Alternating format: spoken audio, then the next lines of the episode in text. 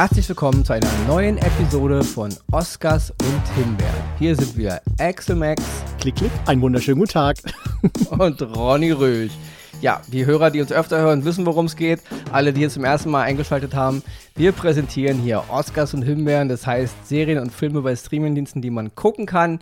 Und manchmal auch Serien und Filme bei Streamingdiensten, die man sich getrost einfach nur kann. ausdrucken kann auf den Boden der gut. auf dem ja also das Cover des Films oder der Serie auf den Boden der Toilette legen kann und sein Geschäft machen kann, wenn man möchte. So eine Produktion haben wir auch schon gehabt. Problem ist, wie, so, wie kriegt man das Situationen mit Bildern malen wunderschön. wie kriegt man das Papier natürlich danach wieder aus der Toilette raus, weil man will es ja nicht runterspülen. Das ist ein Problem. Ist mir aber auch gerade spontan eingefallen.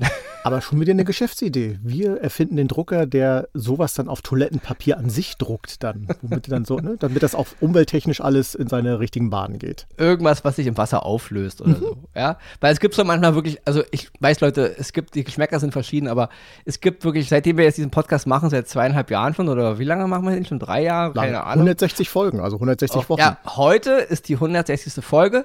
Das ist schon, ja, also wir machen schon eine Weile. Ich gucke, ich habe immer schon viel geguckt, aber wir gucken natürlich jetzt immer extrem viel für diese Sendung hier. Und ich habe wirklich selten so viel Schund geguckt mhm. wie in den letzten Jahren. Also es gibt so viel Müll, wo ich mich manchmal frage, wer finanziert das überhaupt und warum überhaupt oh, und, ja. und mit, mit, einer Halbwertzeit von höchstens zwei Stunden, ja. Also da, da hat das Drehbuchschreiben länger gedauert, als die Leute das cool finden, ja. Und ja, gut, aber gut, wir driften jetzt ein bisschen ab. Oscars und Himbeeren, hier sind wir wieder. heute mit dem Standardprogramm, ein bisschen abgewandelt. Wir haben heute drei Oscars, die mhm. alle von mir präsentiert werden und einen Oscar-Himbeer-Hybrid, den der Excel diesmal entdeckt hat. Genau. Wir haben, deswegen haben wir heute keine krasse äh, Himbeere mit reingenommen. Wir hätten Richtig. aber genug. Aber ich habe irgendwie heute keine Lust zu meckern. Nö, das ist heute so ein schöner Tag, wo wir einfach mal positiv, deswegen auch meinen Hybrid, der Himbeerenanteil, der ist wirklich ganz gering und gar nicht böse gemeint. Das, das, wird heute richtig schön smoothie hier. Genau, also es sind alles vier Produktionen, die man sich angucken kann. Ja. ja. Ich bin auch eh ein bisschen müde, ich habe auch wieder ein bisschen Kopfschmerzen. Wir haben ja heute aber, aber noch mal einen ganz tollen Sommertag in Berlin. Also mhm. ist nicht so, dass hier alles immer, ja, aber dieses Hin- und Her-Thema hatten wir schon, ähm, das zermürbt mich ich bin ein großer Freund des Sommers. Ich, ich liebe warme Temperaturen, aber ich bin echt froh, wenn es endlich vorbei ist. Dann ist es einfach wieder kalt, acht mhm. Monate, und dann komme ich wieder klar mit der Welt. Also sollten wir doch langsam in den Tower nach LA ziehen, da wo wir eigentlich hingehören. Also, eigentlich schon. Wir sollten no? eigentlich en entweder von Hawaii aus oder von Los Angeles ja, aus den Podcast gute machen. Gute Idee. Ja. Hawaii bin ich dabei. Rein ja, also Schön. Ich glaube, glaub, das war, ja, Hawaii bin ich dabei. Ja, das ist wieder. Kannst du auf deinen Kalender drucken wieder. Oh. ich frage die Frage nochmal, aber hast du noch irgendwas Tolles zu sagen, Produktives? Oder? Du, ich hatte zwei wunderbare Tage. Ich habe mich ein bisschen fortgebildet. Äh, das hat diesmal richtig sogar gut getan und ich fühle mich frisch, ich fühle mich frei. Wir können loslegen. Okay, also Zeit für die Selbstreflexion sozusagen. Ja.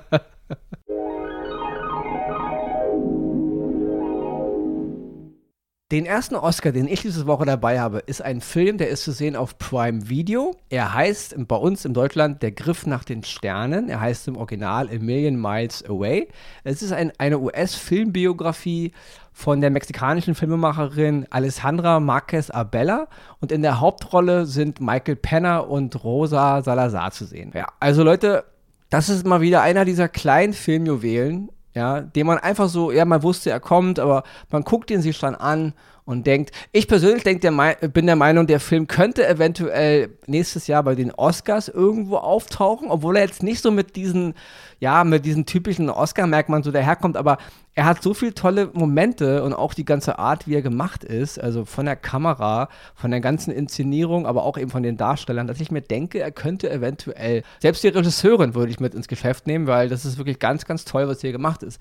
Es geht um den Astronauten José Morena Hernandez, eine echte Geschichte, eine, wie gesagt, eine US-Filmbiografie äh, über José Moreno Hernandez.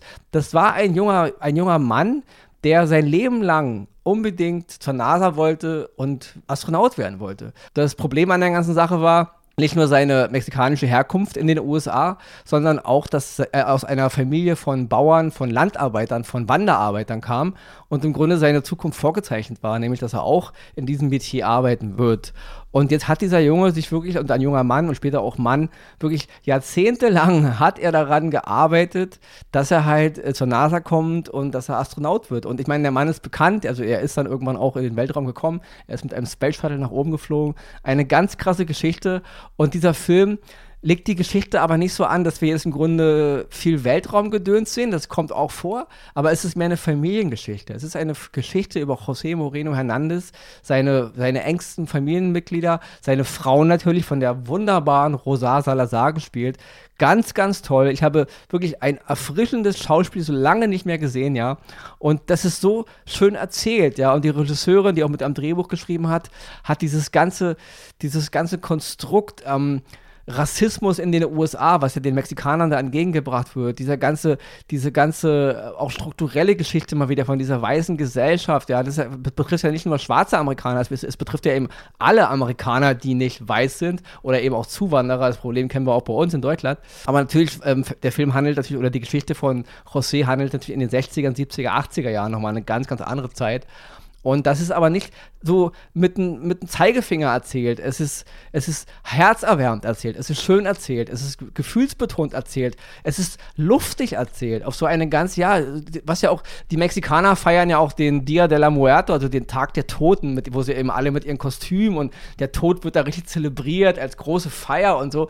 Und diese Beschwingtheit mit dem Ende des Lebens umzugehen, so wird der Film auch erzählt, ja. Auf einer ganz leichtfüßigen Art und Weise. Trotz äh, krasser Probleme, ja. Wir erinnern uns damals alle, als, als, als die Columbia explodiert ist, ja, und da viele Astronauten und Astronautinnen gestorben sind bei, der, bei dem Wiedereintritt in die Atmosphäre. Auch das ist Teil des Films. Aber auch das wird so mit so viel ähm, Empathie und mit so viel ähm, Emotion erzählt, aber nicht so, so Tränendrüse, sondern wunderbar, einfach nur schön, ja. Und Michael Penner, ja, den brauche ich nicht, der Typ ist eh cool, ja. Wir alle erinnern uns noch an seinen wunderbaren Auftritt in Ant-Man, wenn er da immer diese Geschichten erzählt, ja. Ich liebe den Typen sowieso, sowohl wenn er Nebenrollen hat oder Hauptrollen und er spielt diesen José Moreno Hernandez auch mit so viel Warmherzigkeit, mit so viel Menschlichkeit und nie drüber, ja. Es gibt auch so Szenen zwischen äh, Penner und Salazar, die halt so eine, das herangehende Liebespaar so spielen, wie sie sich so kennenlernen. Das ist so mit so wenig Aufwand und mit so viel subtiler, schöner Schauspielerei gemacht. Das also herzerwärmt einfach nur. Ja. Das ist natürlich ein Achselwort, eigentlich herzerwärmt, aber ich leih mir das mal aus, ja. Darfst Wirklich du. schön. Hat mich sehr berührt. Auf menschlicher Ebene, auf filmischer Ebene, Kamera ist toll, Musik ist toll und dann natürlich noch, ich bin eh ein ganz großer Freund der Mondlandung, ja, auch das ist Teil, Teil des Films, also der José, als er noch ein Junge war, sieht natürlich die Mondlandung im Fernsehen und das ist der Moment, wo er dann auch letztendlich Astronaut werden will ich halte die Mondlandung immer noch, trotz aller Leute da draußen, die sagen, die Mondlandung hat es nie gegeben, okay, aber hm. ich halte die Mondlandung immer noch für eine der, die, für die größte Errungenschaften der Menschheit, ja. Also was da alles gemacht, erfunden und, und an Kooperationen gegeben hat, damit, da, auch wenn die USA das für sich beanspruchen, aber die ganzen Dinge, auf denen es basierte, kamen aus allen Nationen der Welt und das ist immer noch für mich die größte Leistung der Menschheit bis jetzt und deswegen, ich kriege eh Gänsehaut, wenn es um die Mondlandung geht und deswegen, ich fand diesen Film ganz, ganz toll und auch nochmal ein Wort und dann bin ich fer fertig. Garrett Delahunt, das ist ein, ein, amerikanischer Schauspieler, den, wenn man ihn sieht, ja, Garrett Delahunt, wenn man ihn sieht, denken alle, oh, den habe ich hier und da und überall schon gesehen. Der hat schon in so vielen Fernsehserien und Filmen mitgespielt, von Blockbuster-Kino bis Independent, bis kleine schlechte TV-Serien und auch gute TV-Serien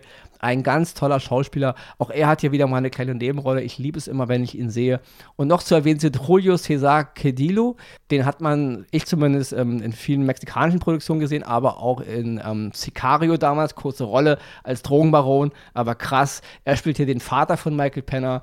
Und das ist alles, Forrest Gump-mäßig, das ist alles, was ich dazu sagen kann. War ja eigentlich auch genug, ja. Guckt mal rein. Der Griff nach den Sternen. Der Film basiert auch auf, dem, äh, auf, auf einer Autobiografie von José Moreno Moreno Hernandez und ein ganz, ganz toller Film. Wunderbare Geschichte, auch noch eine echte Geschichte. So kämpft man, wenn man einen Traum hat. Und die Schauspieler, die Regisseurin, alles dahinter, die Musik, der ganze Cast, mega, mega toll. Oscar Number One auf Prime Video. Das hört sich richtig, richtig gut an. Übrigens, Garrett Delahunt hatte auch in meinem Oscar von letzter Woche, Ghost of Beirut, auch eine kleine Nebenrolle tatsächlich. Okay, ja, der ist, der ist krass überall dabei, ja, wirklich. Ja, das ja. stimmt.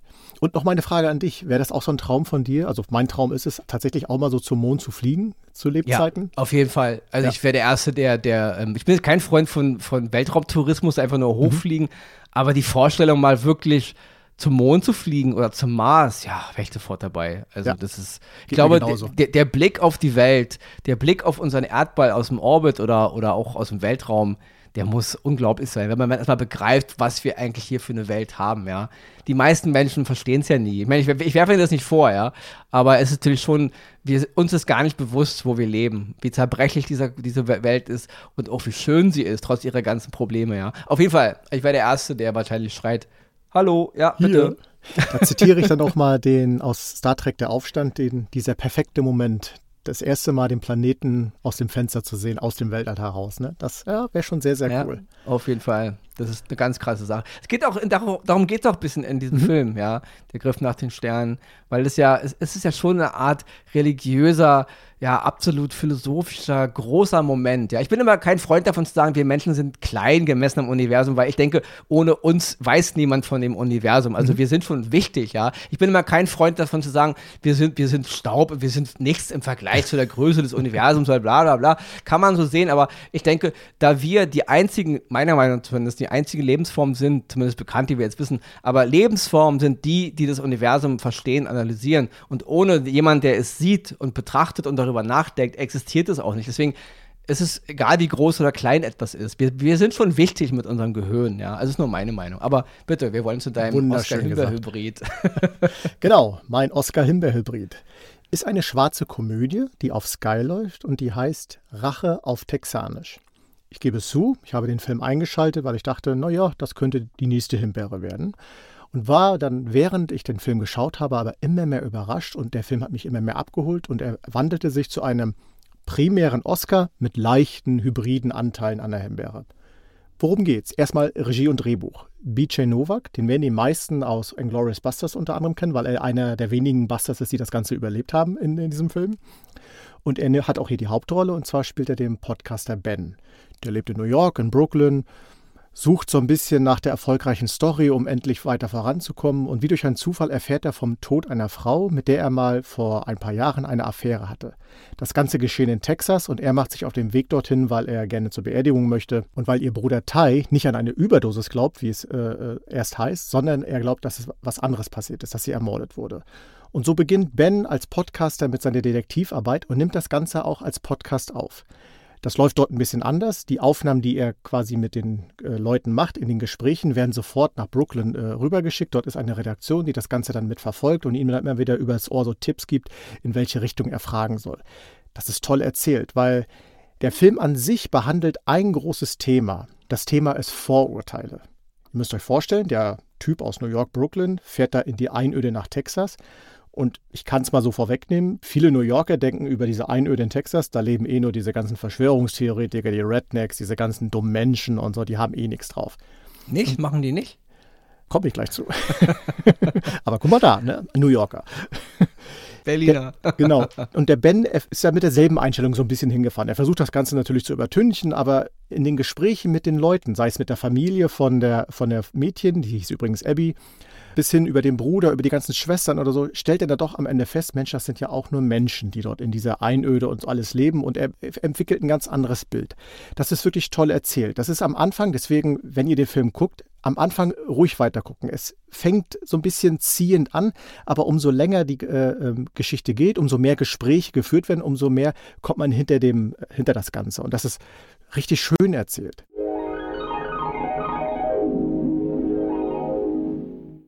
Jetzt komme ich zum leichten Himbeeranteil. Die Geschichte nimmt so kurz vor Ende des Films eigentlich ein schönes Ende, wo ich persönlich hätte gesagt, klasse. Genauso stehen lassen, vielleicht noch eine kleine Message dazu, Abspann fertig. Haben sich die Macher aber gedacht, na, wir müssen noch irgendwas einbauen, was das Ganze noch so ein bisschen anders darstellt oder so halt mehr texanisch aussehen lässt. Fand ich ein bisschen schade, weil ich find, fand das erste Ende, den ersten Abschluss fand ich irgendwie super, weil das mit dieser Message von Vorurteilen toll zusammengepasst hätte. So hat es dann doch eher so einen kleinen Hollywood-Touch, wo man sagt, naja, wir brauchen noch diesen einen Aha-Moment, wo dann der Zuhörer oder der Zuschauer in dem Fall sagt, ah, okay, alles klar und jetzt der Abspann und tschüss. Fand ich ein bisschen schade, ist aber gar nicht schlimm. Trotzdem empfehle ich euch sehr, diesen Film unbedingt anzuschauen. Es ist was völlig anderes als das, was wir sonst hier manchmal Programm haben. Sehr ruhig, sehr einfach gedreht, aber mit einer Message, die ich finde, gerade auch wieder in heutiger Zeit, sehr, sehr wichtig ist, dass man Vorurteile erstmal wegschieben sollte und die Menschen, mit denen man zu tun hat, auch wenn die irgendwo am AA-Punkt der Welt leben, vielleicht schon mit diesen Vorurteilen behaftet sind. Einfach erstmal die Menschen kennenlernen und dann sich ein Urteil bilden. Das war meine Message von hier und meine Empfehlung, schaut euch den Film Rache auf Texanisch auf Sky an. Das war sehr schön und ich würde jetzt einfach unkommentiert weiter zu meinen beiden Puh. Oscars. Kurz geschwitzt. Komme ich jetzt zu meinem zweiten Oscar diese Woche. Und das ist der Film Die Körperfresser kommen, hieß er damals bei uns. Im Original hieß er Invasion of the Body Snatchers. Das ist ein Film von 1978. Der ist jetzt bei Prime Video mit drin. Regie Philipp Kaufmann. Da auch noch einen kleinen Zeit-Oscar wegen eben hier Der Griff zu den Sternen. 1983 hat Kaufmann mal einen Film gemacht, der hieß im Original The White Stuff. Der hieß bei uns Der Stoff, aus dem die Helden sind. Wenn man den mal irgendwo gucken kann, Leute, auch unbedingt angucken, ja. Es ist eine Neuverfilmung des damals, ja, der Film ist von 1978, aber damals war es eine Neuverfilmung Verfilmung von dem Film, der hieß bei uns Die Dämonischen von 1956. Beide Filme basieren auf dem Roman, der bei uns auch Die Körperfresser kommen hieß, von Jack Finney. Ja. 1993 gab es nochmal ein Remake, der hieß dann Body Snatchers von Abel Ferreira. Und 2007 gab es nochmal ein Remake, äh, Invasion hieß der. Der war, glaube ich, mit Nicole Kidman und Daniel Gregg. Also diese Geschichte wurde jetzt im Grunde viermal schon verfilmt, ja. Aber wir gehen jetzt mal zu, dem, zu der zweiten Verfilmung von 1978. In der Hauptrolle sind Donald Sutherland zu sehen, Brooke Adams, Jeff Goldblum, Veronica Cartwright, Leonard Nimoy, mal ohne spitze Ohren. Es ist immer noch irritierend. Ist, ich weiß, Leonard, äh, oben im Himmel oder wo auch immer du bist. was anderes gespielt. Ja, das ist, ich weiß es, aber es ist, es ist so verwachsen. Es ist immer seltsam, Leonard Nimoy mit runden Ohren zu sehen. Das ist einfach so, gerade für uns als Trekkie, ja. Und Robert Duval noch in einer kleinen Nebenrolle. Der Film handelt davon, wie die Geschichte schon sagt, Invasion der, also der Körperfresser oder Invasion of the Body Snatchers Invasion. Es gibt, es gibt im Grunde eine, eine außerirdische Invasion, ja. Aber nicht so, wie man es so von Independence Day kennt, so die Raumschiffe kommen und ballern unsere Hauptstädte kaputt und dann landen so und gibt große Kämpfe. Die kommen so als Art Sporen die kommen so als, als, ja, die landen so in den, kommen mit dem Regen runter und landen so in den Blättern und, und, ja, und dann wachsen so Blumen. Und dann übernehmen sie, sie kopieren im Grunde den menschlichen Körper, vernichten das Original und übernehmen dann so die Gesellschaft. Krass, ja? das hört sich gut und an. das ist, es ist ein Film von 1978, ist natürlich auch ein Film seiner Zeit, ja. Ähm, viele können sich darüber aufregen, wie es gemacht ist, aber ich finde es irgendwie cool. Es hat diese, dieses Bedrohungsszenario. Der Film hat nicht große, krasse Action jetzt und auch keine mega krassen Special Effects, aber er, also er hat paar, aber die sind natürlich heute von 1978, es ist nicht Star Wars, Leute, ja, auch wenn es ein Jahr später gemacht wurde. Aber äh, es ist klasse gemacht, ja. Die ganze Art. Es ist ein Film seiner Zeit, darf man nicht vergessen, ja. Aber ich gucke mir den immer wieder gerne an und, und äh, ich mag eh die ganzen, viele Filme von, von, von Philipp Kaufmann und deswegen, ich, ich liebe dieses ganze, diese Art ähm, des Bedrohungsszenarios, ohne jetzt da immer drüber zu schreiben, wir haben hier ein Bedrohungsszenario, ja. Oder weil das alles so krass ist, ja. Und ich mag auch, wenn, gerade wenn so Aliens kommen oder halt wirklich eine Invasion, wenn das mehr so durch die Hintertür geschieht, als wenn man da wirklich so jetzt, ja, hallo, wir sind, wir haben ein riesiges Mutterschiff und man sieht uns schon von, ja, also genau, weil äh, wenn man, wenn man nämlich so kommt, dann sind wir sowieso im Arsch, ja. Und das finde ich halt cool. Ich will jetzt gar nicht, wer den Film noch nicht gesehen hat, gibt viele Leute, die den noch nicht kennen, ja, will ich gar nicht weiter jetzt spoilern. Und die, die den Film mal gesehen haben vor vielen, vielen Jahren, wenn ihr Amazon Prime habt, schmeißt einfach nochmal einen Blick rein, weil es ist immer wieder geil, so eine alten Filme zu sehen, ja. Und sowieso, ich liebe auch Chef Goldblum, der ist ja noch ziemlich, ziemlich jung. Und Donald Sutherland sowieso. Aber auch Brooke Adams, ja. Ist, dann, ist nie der Megastar geworden wie andere Schauspielerinnen ihrer Zeit, aber es gab damals einen ganz tollen Film, das Stephen King-Verfilmung, ähm, Dead Zone, ja, ein ganz, also ich finde find das einen ganz tollen Film, ja, umgesetzt, damals mit, noch mit Christopher Walken. Auch da spielt sie mit. Ich sehe sie wirklich sehr, sehr gerne, aber sie hat nie so diesen großen Sprung auf die mhm. mega Hollywood-Bühne geschafft. Ich denke mal, der Durchschnittscineast oder der Durchschnittszuschauer, Zuschauerin werden Brooke Adams nicht auf dem Schirm haben.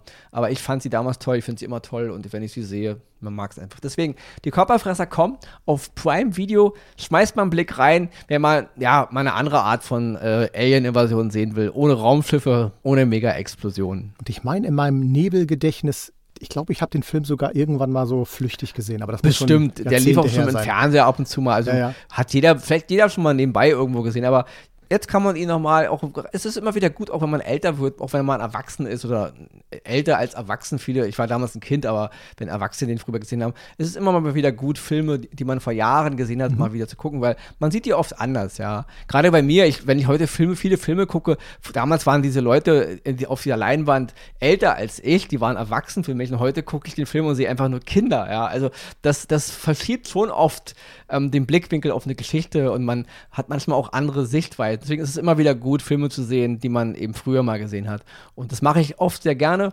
Und bei Die Körperfresser kommen sowieso, deswegen, ich mag das. Und liebe Leute, äh, mal ein kleiner Sidefact. Am Anfang des, seines Beitrags hat er ja wieder viel mit den Jahreszahlen rumjongliert.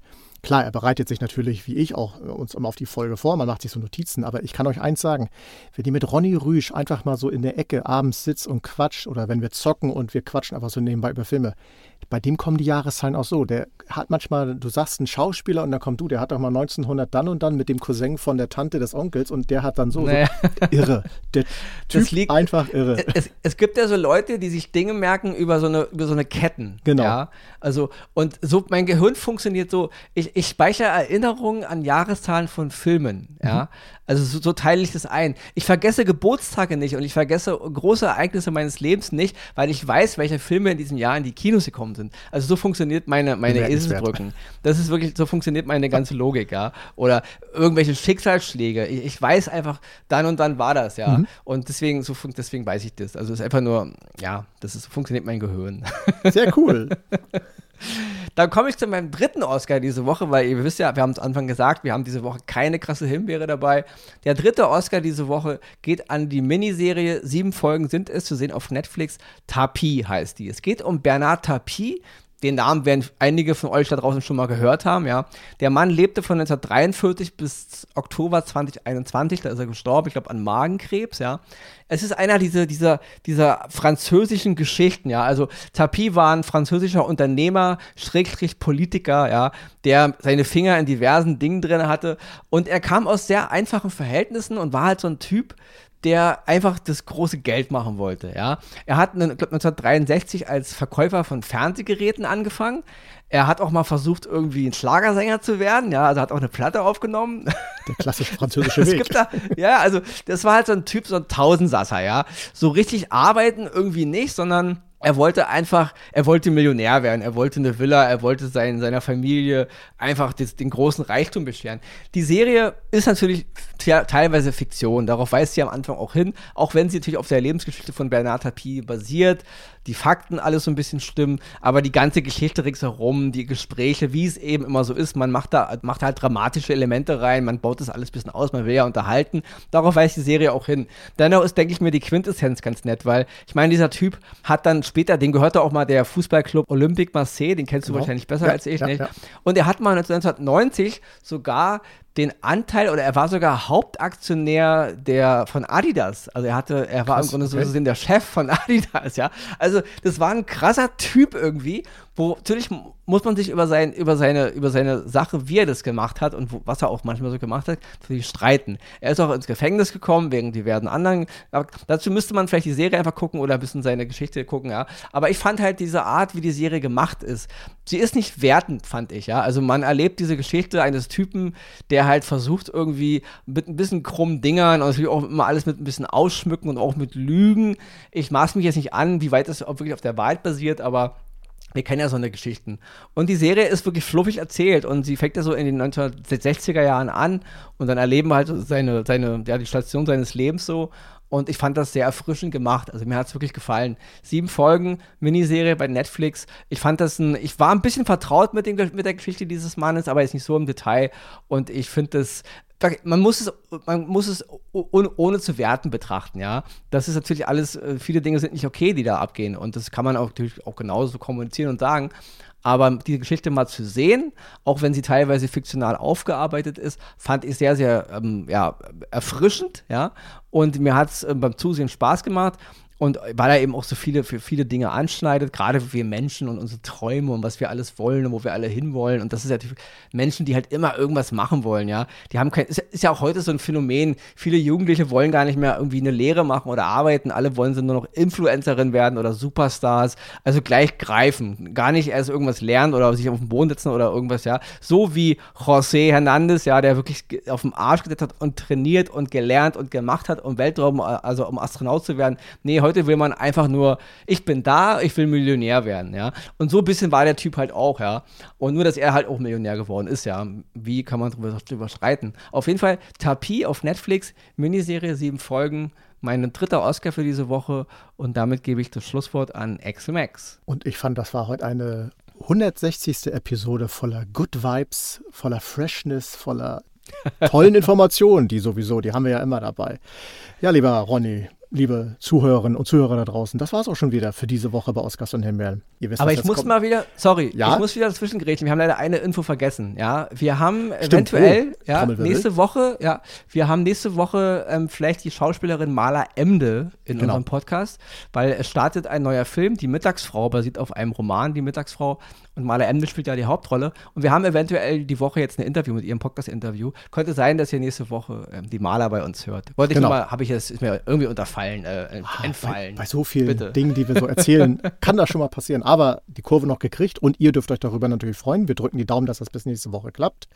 Ansonsten bleibt natürlich wie immer der Sprung auf die Couch, der Blick in den Fernseher, Filme, Serien. Ihr wisst, was zu tun ist. Wir tun es natürlich auch. Bleibt uns treu, bleibt gesund und bis zum nächsten Mal hier bei Oscars und Himbeeren.